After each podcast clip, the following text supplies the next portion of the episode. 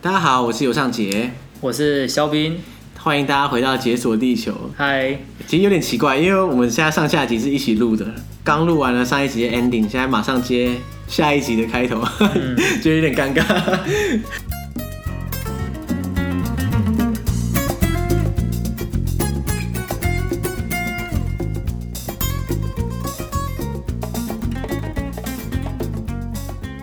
这一集我们是延续上一集的的脚踏车旅程。嗯，那上一集肖斌跟我们分享啊，他怎么开始做脚踏车，就是单车旅行。嗯，然后后来呢，他不但环台两次，然后后来还出国做脚踏车旅行，包括了在在中国从上海到北京，然后又从滇藏公路进到拉萨，嗯嗯最后再到中尼边界这样。嗯，那所以说，大家如果没有听上一集的话，赶快去补 充。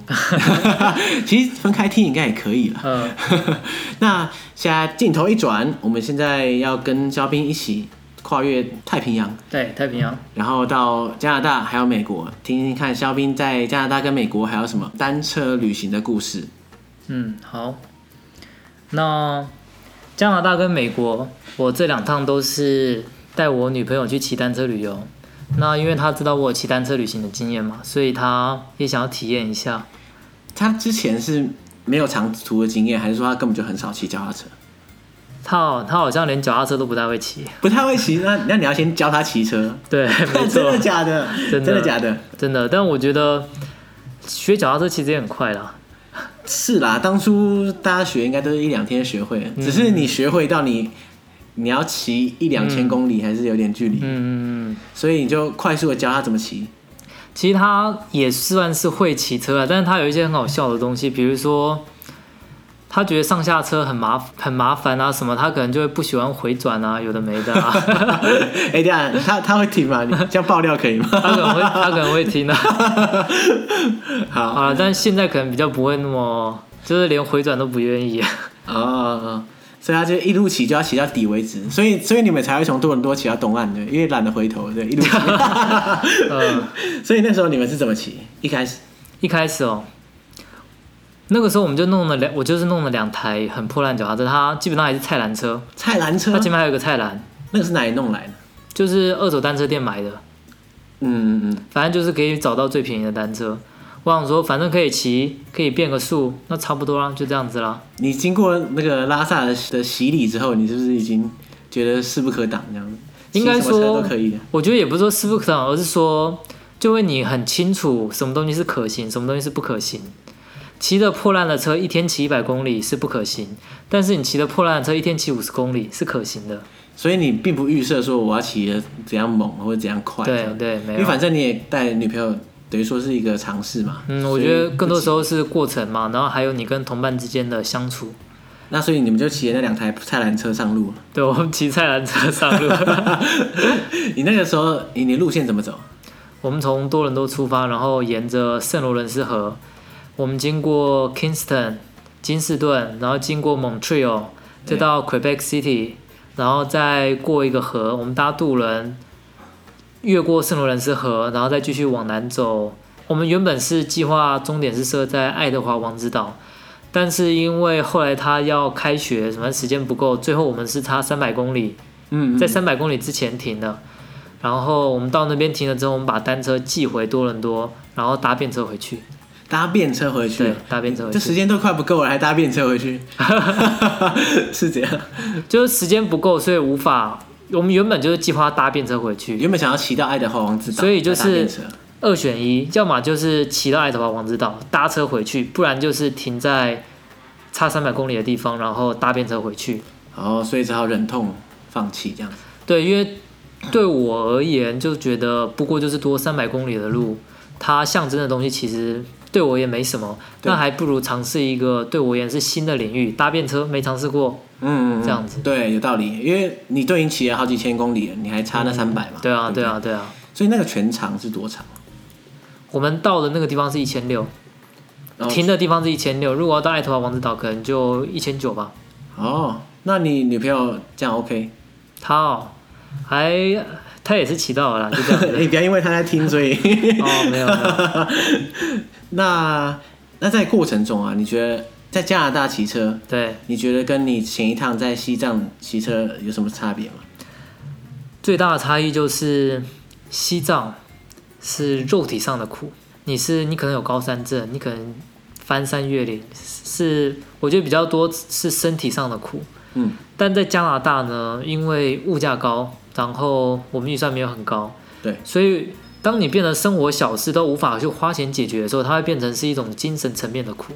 等于说你以前再怎么苦，你至少可以，嗯、你就花钱了事，就没说错啊，我好饿，受不了，我去买东东西吃，没错，就解决了。对很累，要睡觉，找一个客栈睡了，就这样子。对，但在加拿大不是，你在加拿大就是你肚子很饿了，你可能哇、真的是太贵了，你真的是吃不起，你可能就变得去超市买东西吃，你可能吃吐司， 对对对对然后你可能很累，想要找地方休息，你可能想洗澡什么的，你没有，你必须要去，可能就搭帐篷。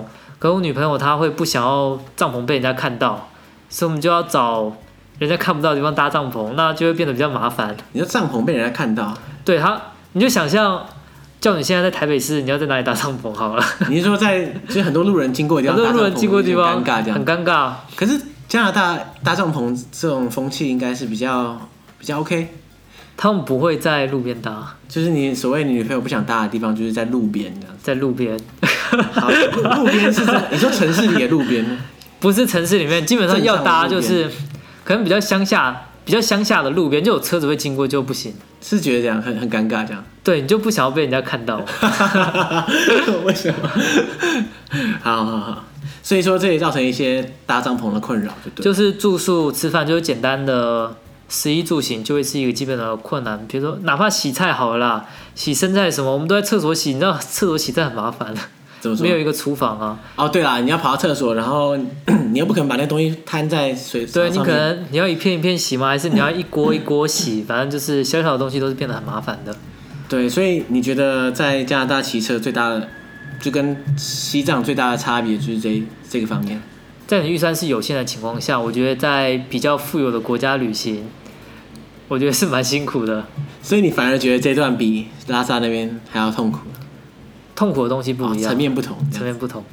后来我们骑一骑，一度就是到一些比较小丛林的地方，然后它就被蚊子攻击，你说你女朋友对被蚊子攻击， 对，被蚊子攻 击，可能那个荒郊野外感觉起来就是蚊子很多啊。没错。然后我也被蚊子攻击啊，可是就它有很严重的过敏反应，你说被蚊对蚊子过敏，反正就是，然后它肿的超级大的，大概有一个手掌那么大，然你后说从哪里肿出来的？就是它被叮的地方啊，肿出一个手掌这么大没？有，就是它一般蚊子叮下来可能就是一个十元硬币那种大小，哦，对对对，但它肿出来，它肿可以就是就是手掌去掉手指啊，大概手掌面积那么大一块，然后肿在身上一块，肿在手上，就每一个被咬的地方都这样肿起来，然后有一些地方甚至还长水泡。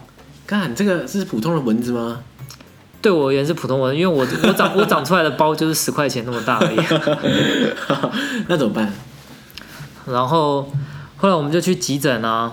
那个时候我们正好是在法语区，在 Montreal，还有是大城市啦。因为当地的这个医疗系统，他们急诊室并不是说你先到，然后就照顺序排队，而是他们会给你一个等级排队哦，的这。种减伤等级，对不对？对，就如果你有更严重的话，那他们永远都会排在你的前面。对，所以我们那个时候去排，就我们就是人就是看起来好好的可以走进去，可是就是有很多奇怪肿起来的地方，嗯然后甚至有水泡。那我们排队排了非常久，那时候是晚上，我还记得大概可能晚餐时间去，最后到凌晨三点才轮到我们。靠，那等多久啊？我六们七就个是小时晚，上就是睡在医院一样，那一直有人，就是没错没错，一直有人有进来，在前然后都面。很惨这样子。没错，然后就有一些进来的人，他们可能很糟吧，我也不太清楚，反正就会哭啊，会有很多声音啊，反正就是一直有人在我们前面啦。干脆你也哭一 下，呃，反正最后就是说可能是过敏反应，对，但具体对什么过敏也不太清楚，所以也有可能是对于，因为那时候被蚊子咬，它很痒，它就买一些止痒的药，就说也有可能是对这个止痒的药过敏，是啦，嗯，嗯，然后那怎么办？ 然后后来就擦药啊。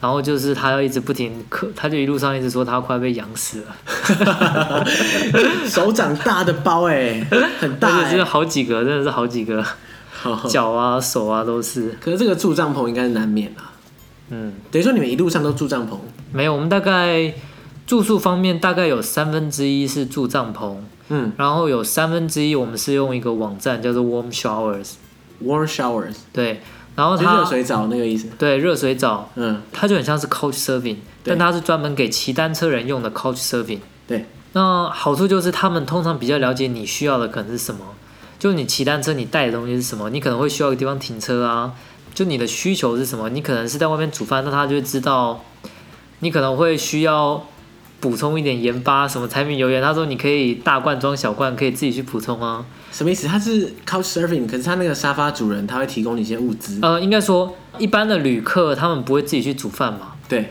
那骑单车旅游很多他们都会自己煮饭，对对对，所以他们就会知道，那你可能自己会带盐巴，你自己会带油，带调味料，你带糖。那你带你不会带一大罐，你会带一小包，对，所以他们有一些就很贴心说，你可以补自己补充，都这么好哦。对啊对啊对啊这这样是免费的嘛？都是免费，这全部都是免费的。所以你可以到他家厨房，然后看他想要拿什么，就不是啊，应该说 你可能，譬如说你盐盐罐快用 完了，然后对你就帮他补满，就给他灌一灌，对，没错。哇靠，那 他们是佛心佛心事业。很多其实我觉得加拿大旅游无私奉献的人其实还不少，那这个点多嘛？就是这个 war shower。挺挺多的，挺多的，所以说，如果你规划的好的话，其实你可以全程就住 warm shower。没。错，可以。可是你们还是待了帐篷啊。对，因为我们，因为你知道最麻烦的点就是说，你骑单车，你今天想说要骑八十，你不一定真的就骑八十，对对对。你可能中间还是哪里怎样出事，晚上还是怎么样就骑不到或不想骑了，就这住宿的安排它是比较麻烦的，嗯，所以我们就是帐篷跟 warm shower 这样交替交替，这样风险也蛮高的。欸假设你已经预约了明天的 warm shower，对。可是你骑不到，那就所以就很麻有点烦，不好意思，对我们通常就是真的是预约好，就会想尽办法去到。平时都要骑到。对对对对 对，那所以他们一般来说都是提供你们沙发来来睡，然后还有热水澡这样。基本上厕所是肯定的。那对对对对，好一点有空房间，那当然是最好。嗯，那没有的话，就是客厅的地板啊，不一定是沙发，或者是没有地方，我们是在后院搭帐篷都有。对啊，其实怎么样都比你在路边搭帐篷好了。对了，哇，所以这个服务它只有加拿大才有嘛？没有，它其实全世界都有，只是它比较没有那么有名。哦，所以好好台湾也有，我，我等一下把网址贴在下面， 大家可以按。嗯 所以台湾也有 warm shower。嗯，哦，那那很棒哎，那等于对说你很，其实很多时候你你骑脚踏车环台，你搞不好每个地方停一个点，没错，你就环完了。没错，没错。不过还是西方使用的人比较多。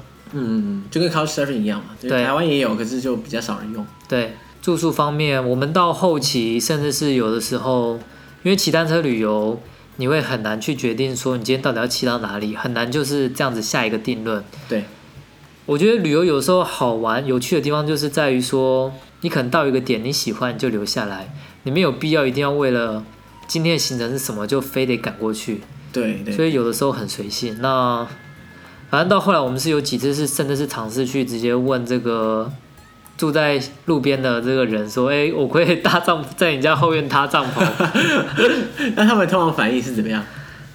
一开始 就是惊讶，然后到后来基本上就觉得哦，我们看起来也不像坏人啊。只是想搭个帐篷而已。对啊，我觉得他们也都是蛮热情的，大家就会聊天啊，等等，哦都很好的。所以说你们也有这种经验，就是说对嗯路边看到的房子，他就跑去问他说：“哎、可不可以在那边搭帐篷对，其实一开始我也不会说我会在你家搭，我会我跟他说，哎、请问你知不知道附近哪里有空地可以让我们搭帐 篷？？”然后就引然导后他。 他就会带妈说，哦，我家的后院可以搭。所以一步一步走向你设下的圈套。呃对，我觉得加拿大人其实都是挺友善的。嗯，那再来可以跟大家讲一下搭便车有趣的事情啊呢、对你后来从你说你到快要到爱德华王子岛的时对候，你就搭便车回来。那一个省份叫做 New Brunswick，然后我们在它的首都 Fredericton，在那边开始搭便车回程。那我是没什么搭便车的经验啦，反正我们就 Google 啊，然后人家就说你要写，你要写这个标志啊，让人家知道你是谁搭啊便车。他说你在写的时候，你甚至可以写有一些技巧，比如说你可以写你是哪里人，有一些人会觉得这很有趣，然后就， 所以我们就写 Taiwanese。那结果嘞？结顺利果吗顺利吗？还还算顺利啊。然后我们就带着这个大的纸板啊，然后就写我们要去的地方啊，对，然后就去交流道的附近，就在那边拦便车，嗯，还算顺利啦，那就拦到了，然后总共换了大概可能七八辆有了吧，五六辆我忘记了，一千多公里七八辆，还还不错哎。还不错啊，还不错啊，所以等于说你是很顺利，这样一段接一段这样搭回来。一段接一段，一段接一段。嗯那最困难的，我记得等最久好像是两个多小时，啊哈是在大城市。其实小城市我觉得有时候比较好搭。对我之前等最久了，差不多也是两三个小时。嗯，对，所以等于说那条路上搭便车的人很多吗？没有，没有，没有很人少，没有人在搭，就你们两个，就我们两就个，你啊没有们人两个在 搭。 Taiwanese 在搭。对。后来搭便车回来的时候，因为我们之前所有的行李都是放在单车上，所以你移动什么都是绑在上面。对，那不晓得大家有没有想过，就是比如说你今天东西全部绑在上面，那你今天要进去超市买东西，那怎么办？牵进去，哎，可以吗？可以吗？我不知道， 嘿嘿我们通常都停在外面，然后基本上也没有锁。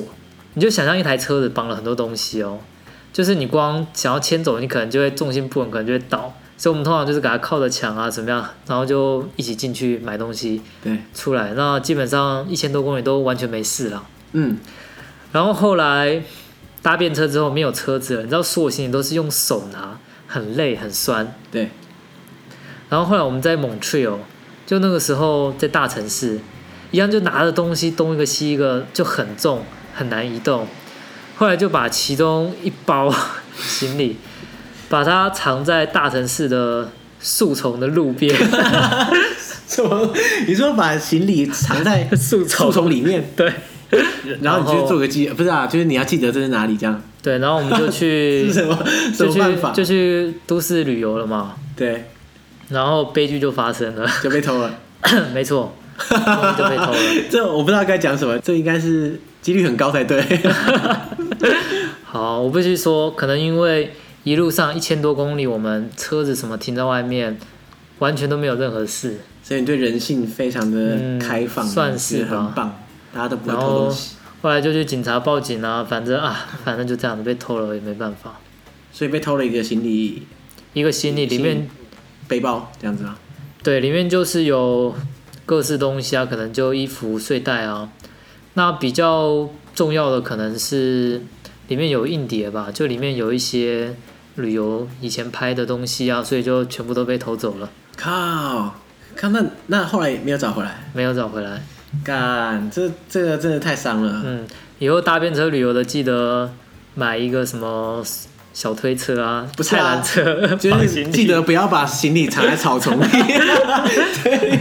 没有要藏要藏好一点，要挖 洞。到底谁想到了？是你想到的吗？还是呃，算不是吧？看太好笑了。大概就是整趟旅程最悲惨的东 西状况吧。好啦，至少你们非常安全的回来。对啊，然后其实感触也很深啊啦，就觉得什么东西是最重要的，好像就是我这个人的身体是最重要的，对啊，对啊其他都对啊是身外物，就咻一下就全部不见了。嗯，就连你多年旅行的硬碟都不见，对啊啊，我不应我应该把硬碟随身携带。不是你应该云端备 份。我应该就是要藏行李，只要藏那种很好替代的东西就好。，对，你藏衣服就算了嘛，因为我那时候硬碟刚好放在那个大包行李里面，懒然得拿后出来懒得拿出来。就就后悔莫及。对对对，真的是太糟了。那你们最后回到回到多伦多嘛？嗯对不我们最后算是搭便车，对啊，很顺利回到多伦多。我想一下搭便车有什么有趣的事，嗯，就是有各式奇怪的人呐、啊像是比如说我印象最深的是有一个真的是像彪仔一样，他开超级快的，对啊，是多快？一开始是先搭搭到一个人的车子，然后我们就上车，他说可以送我们到 A 地好了。嗯，嗯然后后来在还没有到 A 地的时候，高速公路开始塞车，很慢。他就他好像突然改变心意，想要走别的路还是怎么样，我不晓得。他就说我放你们在这边下车，你们可以在这边拦，这边很多车，因为那时候塞车，然后高速公路。然后想说，呃，好吧，应该可以很快拦到。那我们就在高速公路上开始在高高速速公路上面，的路肩，对这不是违法吗？ 对啊，我也觉得很奇怪，但是。他他们怎么把你丢包在这里？反正那时候就是这样子了，然后等一等，等一等之后，然后后来你知道车流就通了，然后车子就开始变超快了， 嗯，有人就会叭叭叭说什么不可以在这边拦搭便车啊，有的没的。然后又过一阵子，就突然有一台车，它真的像赛车一样，它就是突然一个很快速的右转，然后就穿越可能两台车中间这个间隙，然后冲到这个路肩旁边，真的超像赛车的。然后他看起来就是满身刺青啊，然后就说你们要去哪什么之类的，都很一切都很简单快速。然后当下我们也没有太多选择，只想快点离开，就说好，我们上车了。对对对对对，对然后嘞，他开的非常的快，不过我觉得他技术还算是蛮不错的。所以他到底开多快？好，反正就比一般人快。就是一路超车神经很爽这样。他就是，你就想象他在左右切车的时候，都是会切的很精准这样子，哦，就是动不动就超 车，动不动就超车，他切的很精准、神准。那你觉得这整趟，你觉得你你有什么特别的心得或是体悟吗？这跟你去西藏那一趟，不管是物质上，或是对你人生经历来说，应该算是很不相同。对，不相同。我觉得去西藏有一种带着好像优势文化吧，就是比如在西藏旅游是那样，是你有那种优势存在的。当你就到就是说，你可能心态上并不是这样想，可是对的确在整个社会目前的框架下，没他们错会，觉得说，哦，你从一个比较先进的地方来，对然后他们可能对你的态度就可以反映出来。这样，对，然后再加上可能物价又比较低，那那感受是很不一样的。对那到了加拿大，亚洲人跟当地白人虽然说讲大家都一样都是平等，但我觉得还是有一些些微差异啦。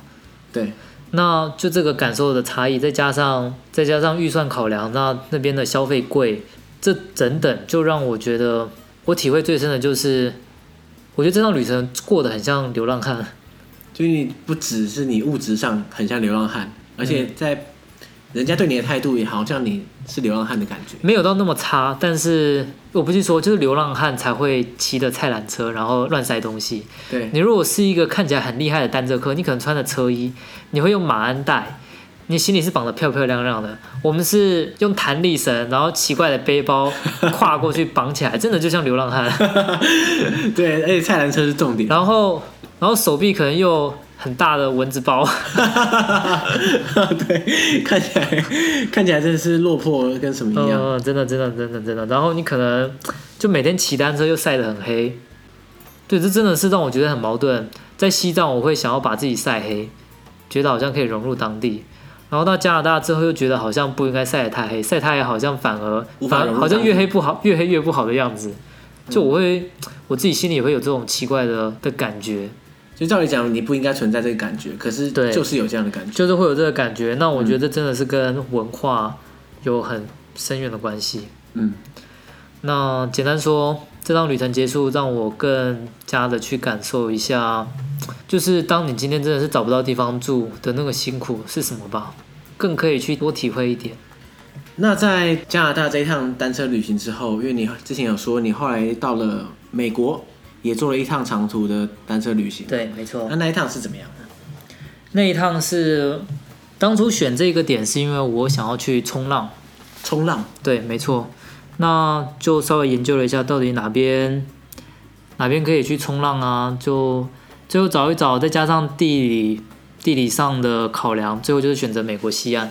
西岸，你说沿着海岸骑吗？对，沿着海岸线骑。这样是从哪里到哪里啊？我们是从奥瑞冈州的波特兰，然后一路往南骑，骑到美墨边界，最后一个城市是圣地亚哥。所以你就等于说沿着海岸骑车，对，沿着海岸线骑车所以。每天骑的时候就是海在你右手边这样子啊，这样一边骑嘛。哦，很多时候是海会在右手边，但是有的时候路会比较内内部一点，所以不一定你都会看到海。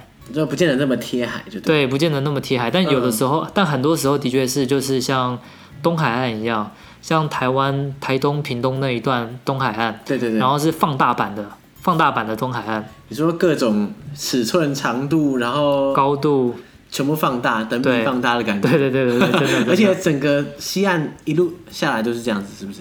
差不多差不多，哦，就是一路上就是上上下下上上下下，这样应该很辛苦吧？对我而言是还好啦，对，因为毕竟你已经经过滇藏公路 的的考验。那你女朋友呢？她应女该朋友她就得觉得反正就很不喜欢上坡， 最好一路都下坡这样子。对啊对啊，所以这一趟你们也是这样带着帐篷这样子嘛？还是说你用也是一样， war shower？也是一样，哦，就是三分之一、三分之一这样。三分之一。然后还有还有 couch surfing，嗯嗯嗯，这一次还有 couch surfing。哇，那这样的话，应该西岸应该很方便，因为整个海岸线其实都还不算太偏僻，对不对？嗯，对。但基本上我觉得相同的问题还是有了，就是跟之前加拿大一样，就是因为会想要省钱。那想要省钱，你不能花钱的情况下，有很多很简单的东西，你就变得会非常的麻烦。譬如说吃饭， 比如说吃饭，而且哦，这个时候我有添购了一个高级的器具，什么兴趣？我买了一个气化炉。气化炉是怎样？气化炉就是一个炉头，然后一般的炉头就是你是接高压瓦，你是接瓦斯罐嘛，但是你瓦斯罐就要一直用，一直用，用完就要再买，我觉得它很贵。后来是投资了一个气气化炉，那它是可以装汽油就可以了，装汽油？没错，你说加油站的汽加油？油站的汽油我就装大概二十五块，装满我可以用大概五天二十五块台币台币，啊，二十五块台币就用这样五天，就小小那很一罐，便宜啊。很便宜，非常便宜，而且很方便。嗯，反正就到处煮饭吧，一路煮饭。对对对，哇，那这样的话真的是一个很划算的投资 哎。对啊，然后骑车，对啊，一路上上下下。然后气候方面，就是我当初是想说夏天去，哇，太好了，我终于可以穿短袖短裤了。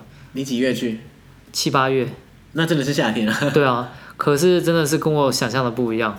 它那边西海岸天气非常的湿冷，然后而且一直不停的起雾，起雾哦，对，真的是都要一直穿着外套在骑车。所以其实是蛮冷的，这样吗？对，我觉得就是就像台湾的冬天，啊，真的假的？真的不夸张。可是你骑到南边，像譬如说加州那边，就是至少哦相对温暖嘛，对，不对？到那边的时候比较好了，比较好了。哦，不过当我去冲浪的时候，还是一样很冷。对对啊，你这么冷要怎么冲浪？后来有买这个防寒衣，哦，你买防寒衣，对等于说你一路上你看到适合的冲浪点，你就去就停车然后去冲浪这样子。对，大概在这趟旅程的北段都是骑单车，我是到大概南剩下最后三分之一左右，哎嗯诶也不到三分之一，最后大概一百多公里，一百五十公里，快到洛杉矶的时候，我在那边买了一张冲浪板，你在现场买冲浪板，对可是不知道你要那你要怎么带？你要架在然后车上这样？我还买了一个就是专门可以用单车载冲浪板的东西， 那那是要怎么在？还是在哪里？它就是可以让你架在单车的旁边，然后冲浪板会跟你的车子平行放。哦，你是说它是一个侧面这样吗？对对对对，你就想象，你知道以前中世纪那个骑士，他们不是会打架，然后会拿一根长长尖尖的东西吗，哦，你说那个就是五彩缤纷啊，长超长一条那个。去戳对方的那一个东对西。对对对，对反正我在骑车的时候，就好像是我也带了一根那个东西摆在左边，那这样的话，你不会失去平衡吗？就是因为冲浪板应该蛮重的吧？是蛮重的。那你不会一直往左边歪这样子？其实是还好，比较需要担心的，我觉得是大风。哦，对，它如果它那个一片板子如果被侧风吹到，对嗯吹到翻车都有害可能怕。的是这个侧风，不过还好，我是一路上都没有摔车啦。那有看到有人被吹到翻车吗？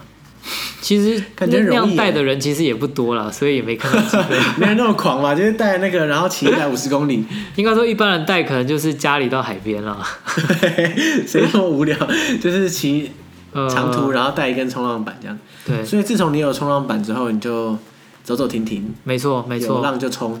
没错，就因为那一路上有非常多不同的浪点，很多人非常热爱到加州的海岸那边冲浪，嗯，所以你本来就会冲浪，对我本来就会一些基本的东西，对对那就一直都想要再去多练习多尝试，嗯，想说难得的机会多去试一下不同的地形啊等等的，那你觉得那边的浪怎么样？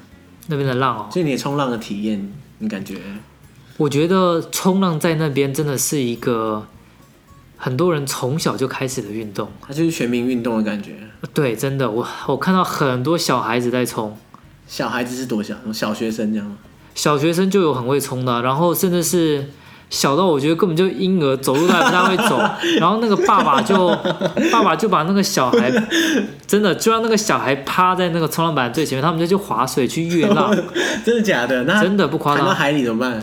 好像好像有救生衣之类的吧，反正这真的是全民运动了。我觉得看到很多就是很厉害的小孩子，对我而言很厉害的小孩子。然后我觉得美国冲浪跟台湾冲浪有一个最巨大的差异，什么差异？我觉得是野生动物，野生动物？没错，你说在海里的野生动物？没错。在那边，我第一个海岸下去的时候，我在那边就碰到那种大嘴鸟，大嘴鸟，你就在海里，还 在海上边，那边飞在来飞海去，边，然后它会冲下来抓鱼。 哇，这么酷！我光有那个大嘴鸟，那嘴巴有你手臂那么大，你远看是觉得很可爱，你你近看在你旁边冲下来抓鱼，你是会觉得很可怕的。可是它不会自冲下来打人，对不 对？我怕它撞到我、啊。 那个撞到应该不得了哎，它那个真的速度之快哎，他们那边真的很多这种野生动物， 对，一开始看到大嘴鸟，然后后来还有那种大海龟。嗯大海龟，我可能害怕它去咬我脚趾啊之类的。大海龟是你一边冲浪，它就在旁 边，你就在等浪的时候，就海龟还在游游， 所以它们完全不会怕人的，对了。可能吧，反正就觉得生态不错。嗯，然后我觉得最可怕的是有海狮，海狮会怎么样？海狮它就离你很近啊，然后它看起来很可爱，啊但是它是你知道它是很可大能只啊一这样两百公斤，很大一只，它可能就尾巴给你啪一下，你可能就 就挂了。是不会挂，但是你就是会想要避开它的。可是海狮，你是说在海里游来游去，在海里游的还是岸上自由，自由自由自在，在海里游的海狮啊，所以你在等浪的时候，旁边有海狮，有海龟这样子，海狮、海龟还有大嘴鸟，哇，好棒哦！因为台湾冲浪，东海岸的冲浪其实基本上但其实我没是，有什么动物，但我当下的感受其实很害怕。 巴不得就是在一个清近无人的地方冲浪。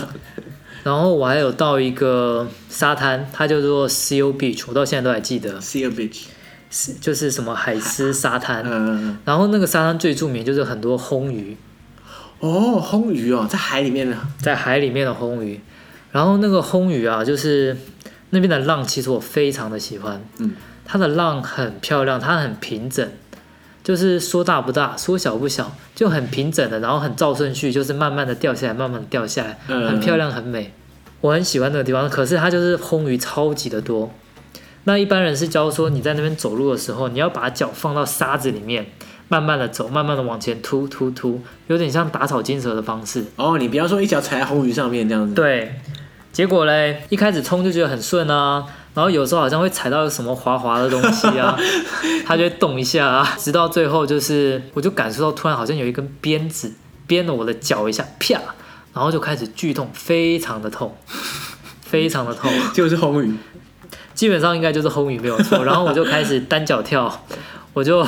赶快上岸啊，然后板子丢岸边啊，然后单脚跳啊，然后旁边有那种什么救生员就跟他讲啊，嗯，然后就看一看，就啊，基本上就是红鱼。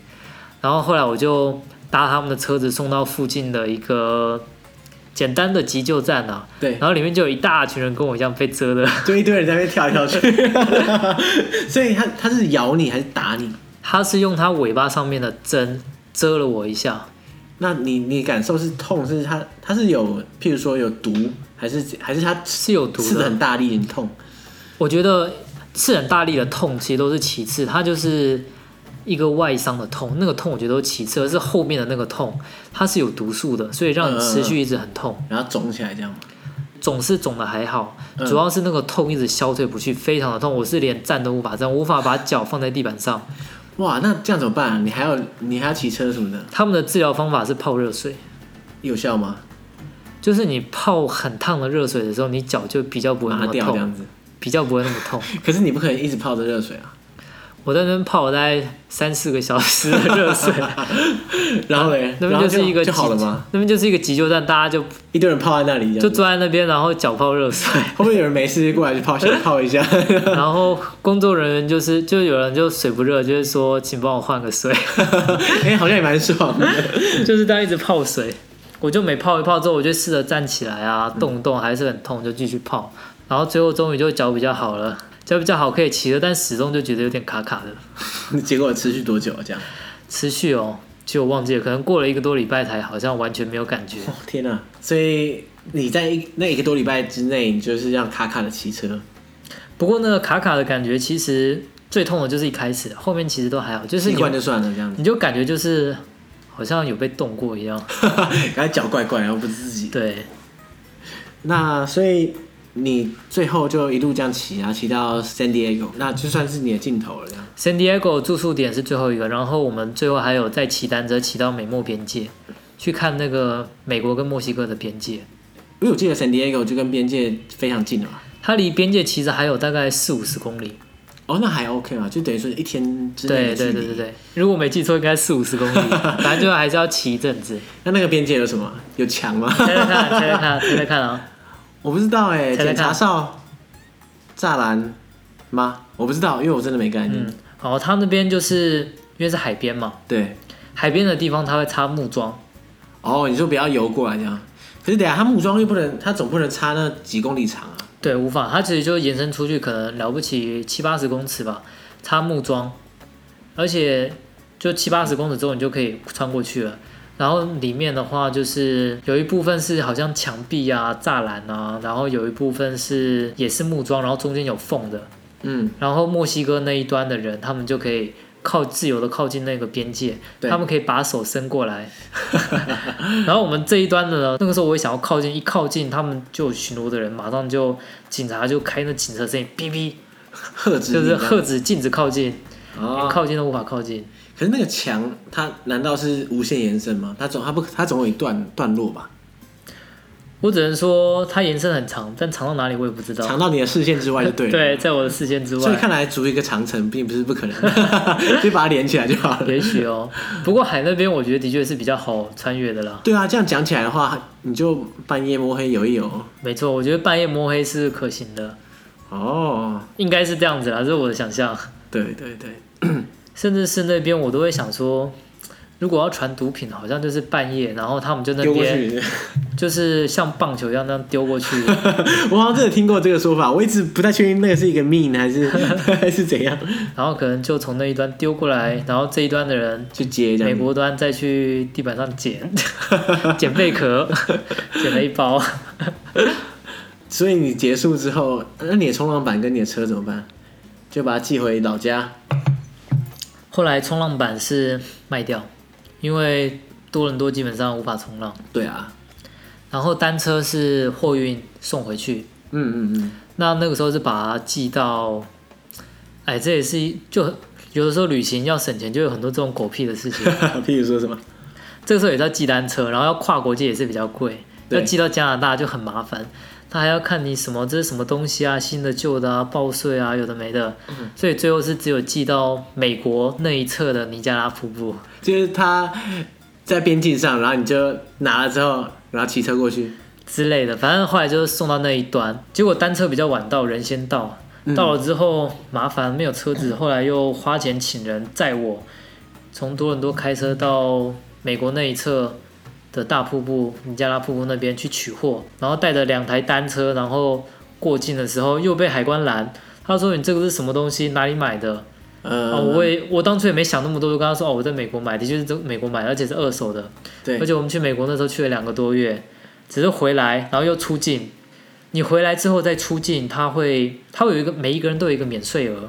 对，你如果是在，因为他防止人家就是比如说当天来到美国爆买一波。购买一波回去，他就是有一个免税额。对你待二你在国外待二十四小时，待四十八小时，待一个礼拜以上，那个免税额都是不一样的。结果那一天我就是二十四小时之内过去又回来，免税额不高啊。反正后来把那个破烂单车、骑的很旧的单车带回去，又花了一笔钱早知道直接寄回多伦多，搞不好还比较便宜。啊。反正就是很多这种有的没的小事 情。在美国的住宿方面，他们有一个蛮特别的东西，叫做 biking and hiking。嗯，反正就是专门给骑单车或者是徒步旅行的人去里面搭帐篷的。 对，那我觉得利益是良好，然后而且很便宜，它是收人头的。我没记错的话，一个人大概五块美金，哎、一天晚上五块美金，一个人对人头，他就给你一块 空地，那还蛮 OK 的。对啊，很 OK 对。所以基本上住宿，我们很多时候如果有这种营地的话，我们就会去用。对，但是它有一些，你知道我是冲浪的，有的时候我就想要在一个点可能待个五天，对，然后它就有一些限制，很讨厌。他会说你可能一个点只能连续待两天，嗯，我就会想说为什么他要这样限制呢？那怕你常住在那边是不是？后来久了之后我才知道，原来是因为一开始啊，有很多没有钱的流浪汉，他们就是一天五块五块，就是长居在那一边。然后哦，后来他们为了要赶流浪汉走，所以他们就设置了这些限制，所以他就为了防堵流浪汉在那边，长居。呃呃呃，但基本上我就觉得流浪汉没有地方住，他就只是要一块空地而已，他也愿意付这一天五块五块的，啊，结果你不让他住，就是连这种小东西你们政府都无法提供一下，嗯就让我真的是觉得，就觉得流浪汉真的很可怜吧。对，而且在美国，像游民的这种问题好像一直都很严重，对，真的，所以你一路上你也有这种感觉。对，因为我这一次在那边旅行，我不是骑菜篮 车，但是 我，但是我在我的车子的前面跟后面都各放了一个篮子，各放了一个正方形的篮子，那是干嘛用的？装东西用的。嗯嗯一般旅行就是马鞍带，你知道很方便，就直接挂上去，挂了就走，然后又防水什么。但我们没有，我就是弄前后各一个篮子，你东西就直接放进去。好处就是你不用再去绑了，因为绑东西真的是一个技巧。你绑的不稳，叠太高，它会左歪右歪，然后你就会重心不稳，就无法继续骑。嗯，你都已经绑了一个冲浪板了，还要 还管这个？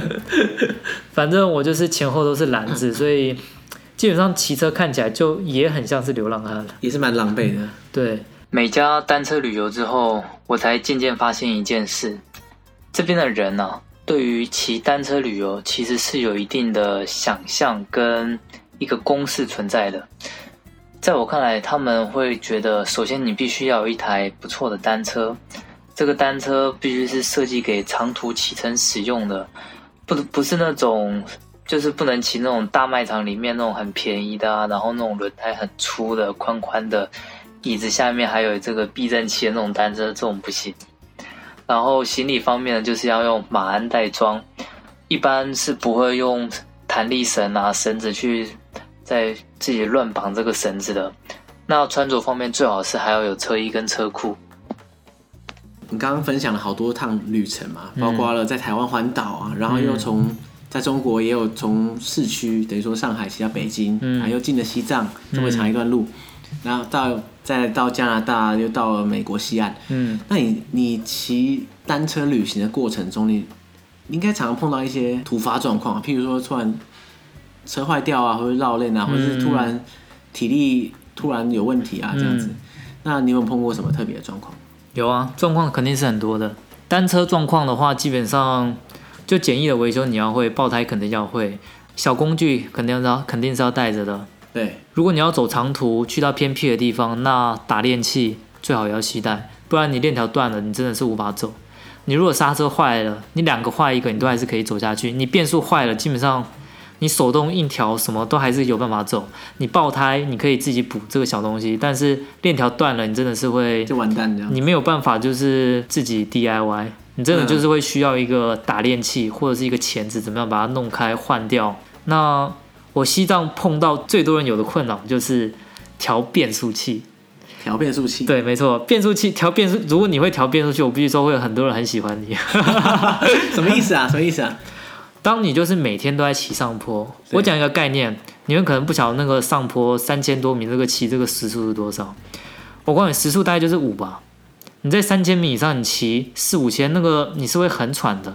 对，我觉得平均时速大概就是五，你快一点了不起就是七。那你今天一骑可能就骑三四十公里，就六七个小时。你会对于这个，我个人会这样子啊，就是大家都会对于这个变速啊什么会锱铢必较。嗯，你就差一点点，可能就每一下都特别重，或每一下都特别轻，某个档跳不过去，有的没的。对，就一定要到完美，你才会对觉得爽这样。当你就是花非常多时间在骑这个上坡的时候，你真的是会锱铢必较，很想要把这个变速器给调好。嗯嗯然后有时候有人自己乱调，就螺丝转两下什么，或者是什么摔车，这个变速器歪掉，然后你知道它就变形，就跑不回去了。嗯，对，反正会修变速器，我觉得会调整变速器是一个，我觉得如果你要去走这种山路很多的地方的话，是一个很重要的技能。哦，所以说就是等于是荒山野岭必备技能这样子。我觉得还蛮重要的，不然就是会骑得很辛苦。那还有吗？还有什么突发状况过？好啦，技术层面可能差不多这样。那至于身体方面，我必须说，你要清楚自己的极限是什么，然后不要受伤了。我第一次环岛之前的热身的练习，我就受伤了，对，后来骑得非常辛苦。其实我受伤过很多次，我的膝盖受伤过很多次。我后来台湾走北横公路的时候，太久没有运动，突然之间去骑车，然后也那是两天一夜而已，过了就过了。西藏那个真的不是摇一牙一咬就过了，我是翻了，反正基本上也是受伤，非常痛，一度是用一只一只脚在骑的，另外单脚骑，单脚，我后来是痛到受伤，是甚至是连走路都觉得有非常有困难，连上下楼梯我一定要扶着，我必须要脚打直，我无法弯，对，非常辛苦在骑。那简单说，我觉得大家要知道自己体能的极限，那不要让自己受伤了。宁愿少骑一点，也不要让自己受伤。你受伤，你要花时间恢复调养，你可能要休养个三天，休养个一天，或者是甚至你根本就没有时间休养。如果你有同伴，大家赶着走，那你们就你就被迫跟着一起走，那到最后你可能落队还是怎么样，你会跟得很辛苦。出发之前稍微训练一下，我觉得还挺重要的。所以说，在一般没有长途经验的人训练，通常是怎嗯么训练起啊？怎么训练骑啊？我觉得可以试骑啊，也许你可以骑个北宜公路啊什么，你可以骑过去啊，然后搭格马兰客运回来啊，嗯，或者是你就练习骑骑阳明山，阳明山其实还蛮陡的，对啊，对啊，长度还蛮大的，就是试骑，嗯，就是尝试练习，或者不然我觉得慢跑其实也是个不错的练习，你就培养心肺功能这培样。养心肺功能，锻炼膝盖，让自己的膝盖，因为骑单车其实用膝盖用很多，对，那到你现在目前为止，你有没有规划，或者你想要下一次去哪里骑单车？目前骑单车是没有，但是我其实是有这样，我想要换个交通工具了， 真你的对骑单车旅行感到厌倦这样吗？不会说厌倦，但是会想要尝试不同的东西。例如做什么？机车嘛？我想试帆船，哦，你想要？我好像在加拿大，很多人会会用帆船在河上旅行，会有，所以你你也是想这样吗？还是对我也想要改看帆船，哦哦哦，走海路。走海路的话，你嗯要、你你有想过路线吗？我有想过一条，就是我想说，因为我住的那个地方多伦多，它前面就是有安大略湖，对，那可以沿着圣罗伦斯河开出去的话，可以开到纽约，然后你再沿着美国东岸开，你可以开到，你可以开到古巴，你可以开到，你可以沿着墨西哥湾开，你也可以直接穿越那个中南美洲、中美洲，你可以到过巴马马运河，再往北可以开到温哥华，再绕一圈回来这样子。反正就是先练习，可能就先在圣罗伦斯河自己开练习，然后有机会就实力觉得够，那我就沿着岸开。如果有办法开到温哥华的话，那我觉得我可能也有办法可以开回台 湾了。这这个太狂了，这是个太想狂的了用想的，现在规划而已。对对对，哇！所以你现在有在打算要，对，等于说买帆船这样吗？我今年夏天是有开始在练习开帆 船，就是有加入一些俱乐部，那你可以自由使用他们的帆船，就有在练习。哇，这我我非常期待哦，只是期待，应该大家听众应该还蛮期待。就是有一天，就是等于说下一次你来来的时候，也可以分享说，哦，帆船的旅行怎么样怎么样。我相信大家一定会，你知道点阅率超高。嗯，好，那因为今天时间其实也差不多了，那很高兴今天肖斌来跟我分享这么多，透过单车旅行。那其实因为小斌刚刚你讲的，你喜欢单车旅行，或者说你讨厌搭车旅行，其实就是因为搭车是你没办法感受到空气、感受到天气、温度等等。嗯可是你单车的时候，你可以感受到风吹在脸上。嗯，其实对于你对这个周遭环境的掌握度，其实是有很大的差别。对，真的很高兴小品今天可以来跟大家分享。那最后还是要讲一下我们的结尾词，就是说，如果大家喜欢我们的节目的话，大家可以到我们的粉丝专业或是 Instagram 上面追踪我们。那或是说，大家可以透过 Apple Podcast 帮我们呃打新评分，然后或者是在 Spotify、Castbox 上面都可以追踪我们。好，那今天的节目差不多到这边啦。那肖斌要跟大家说拜拜。大家拜拜，记得订阅哦。好，大家拜拜。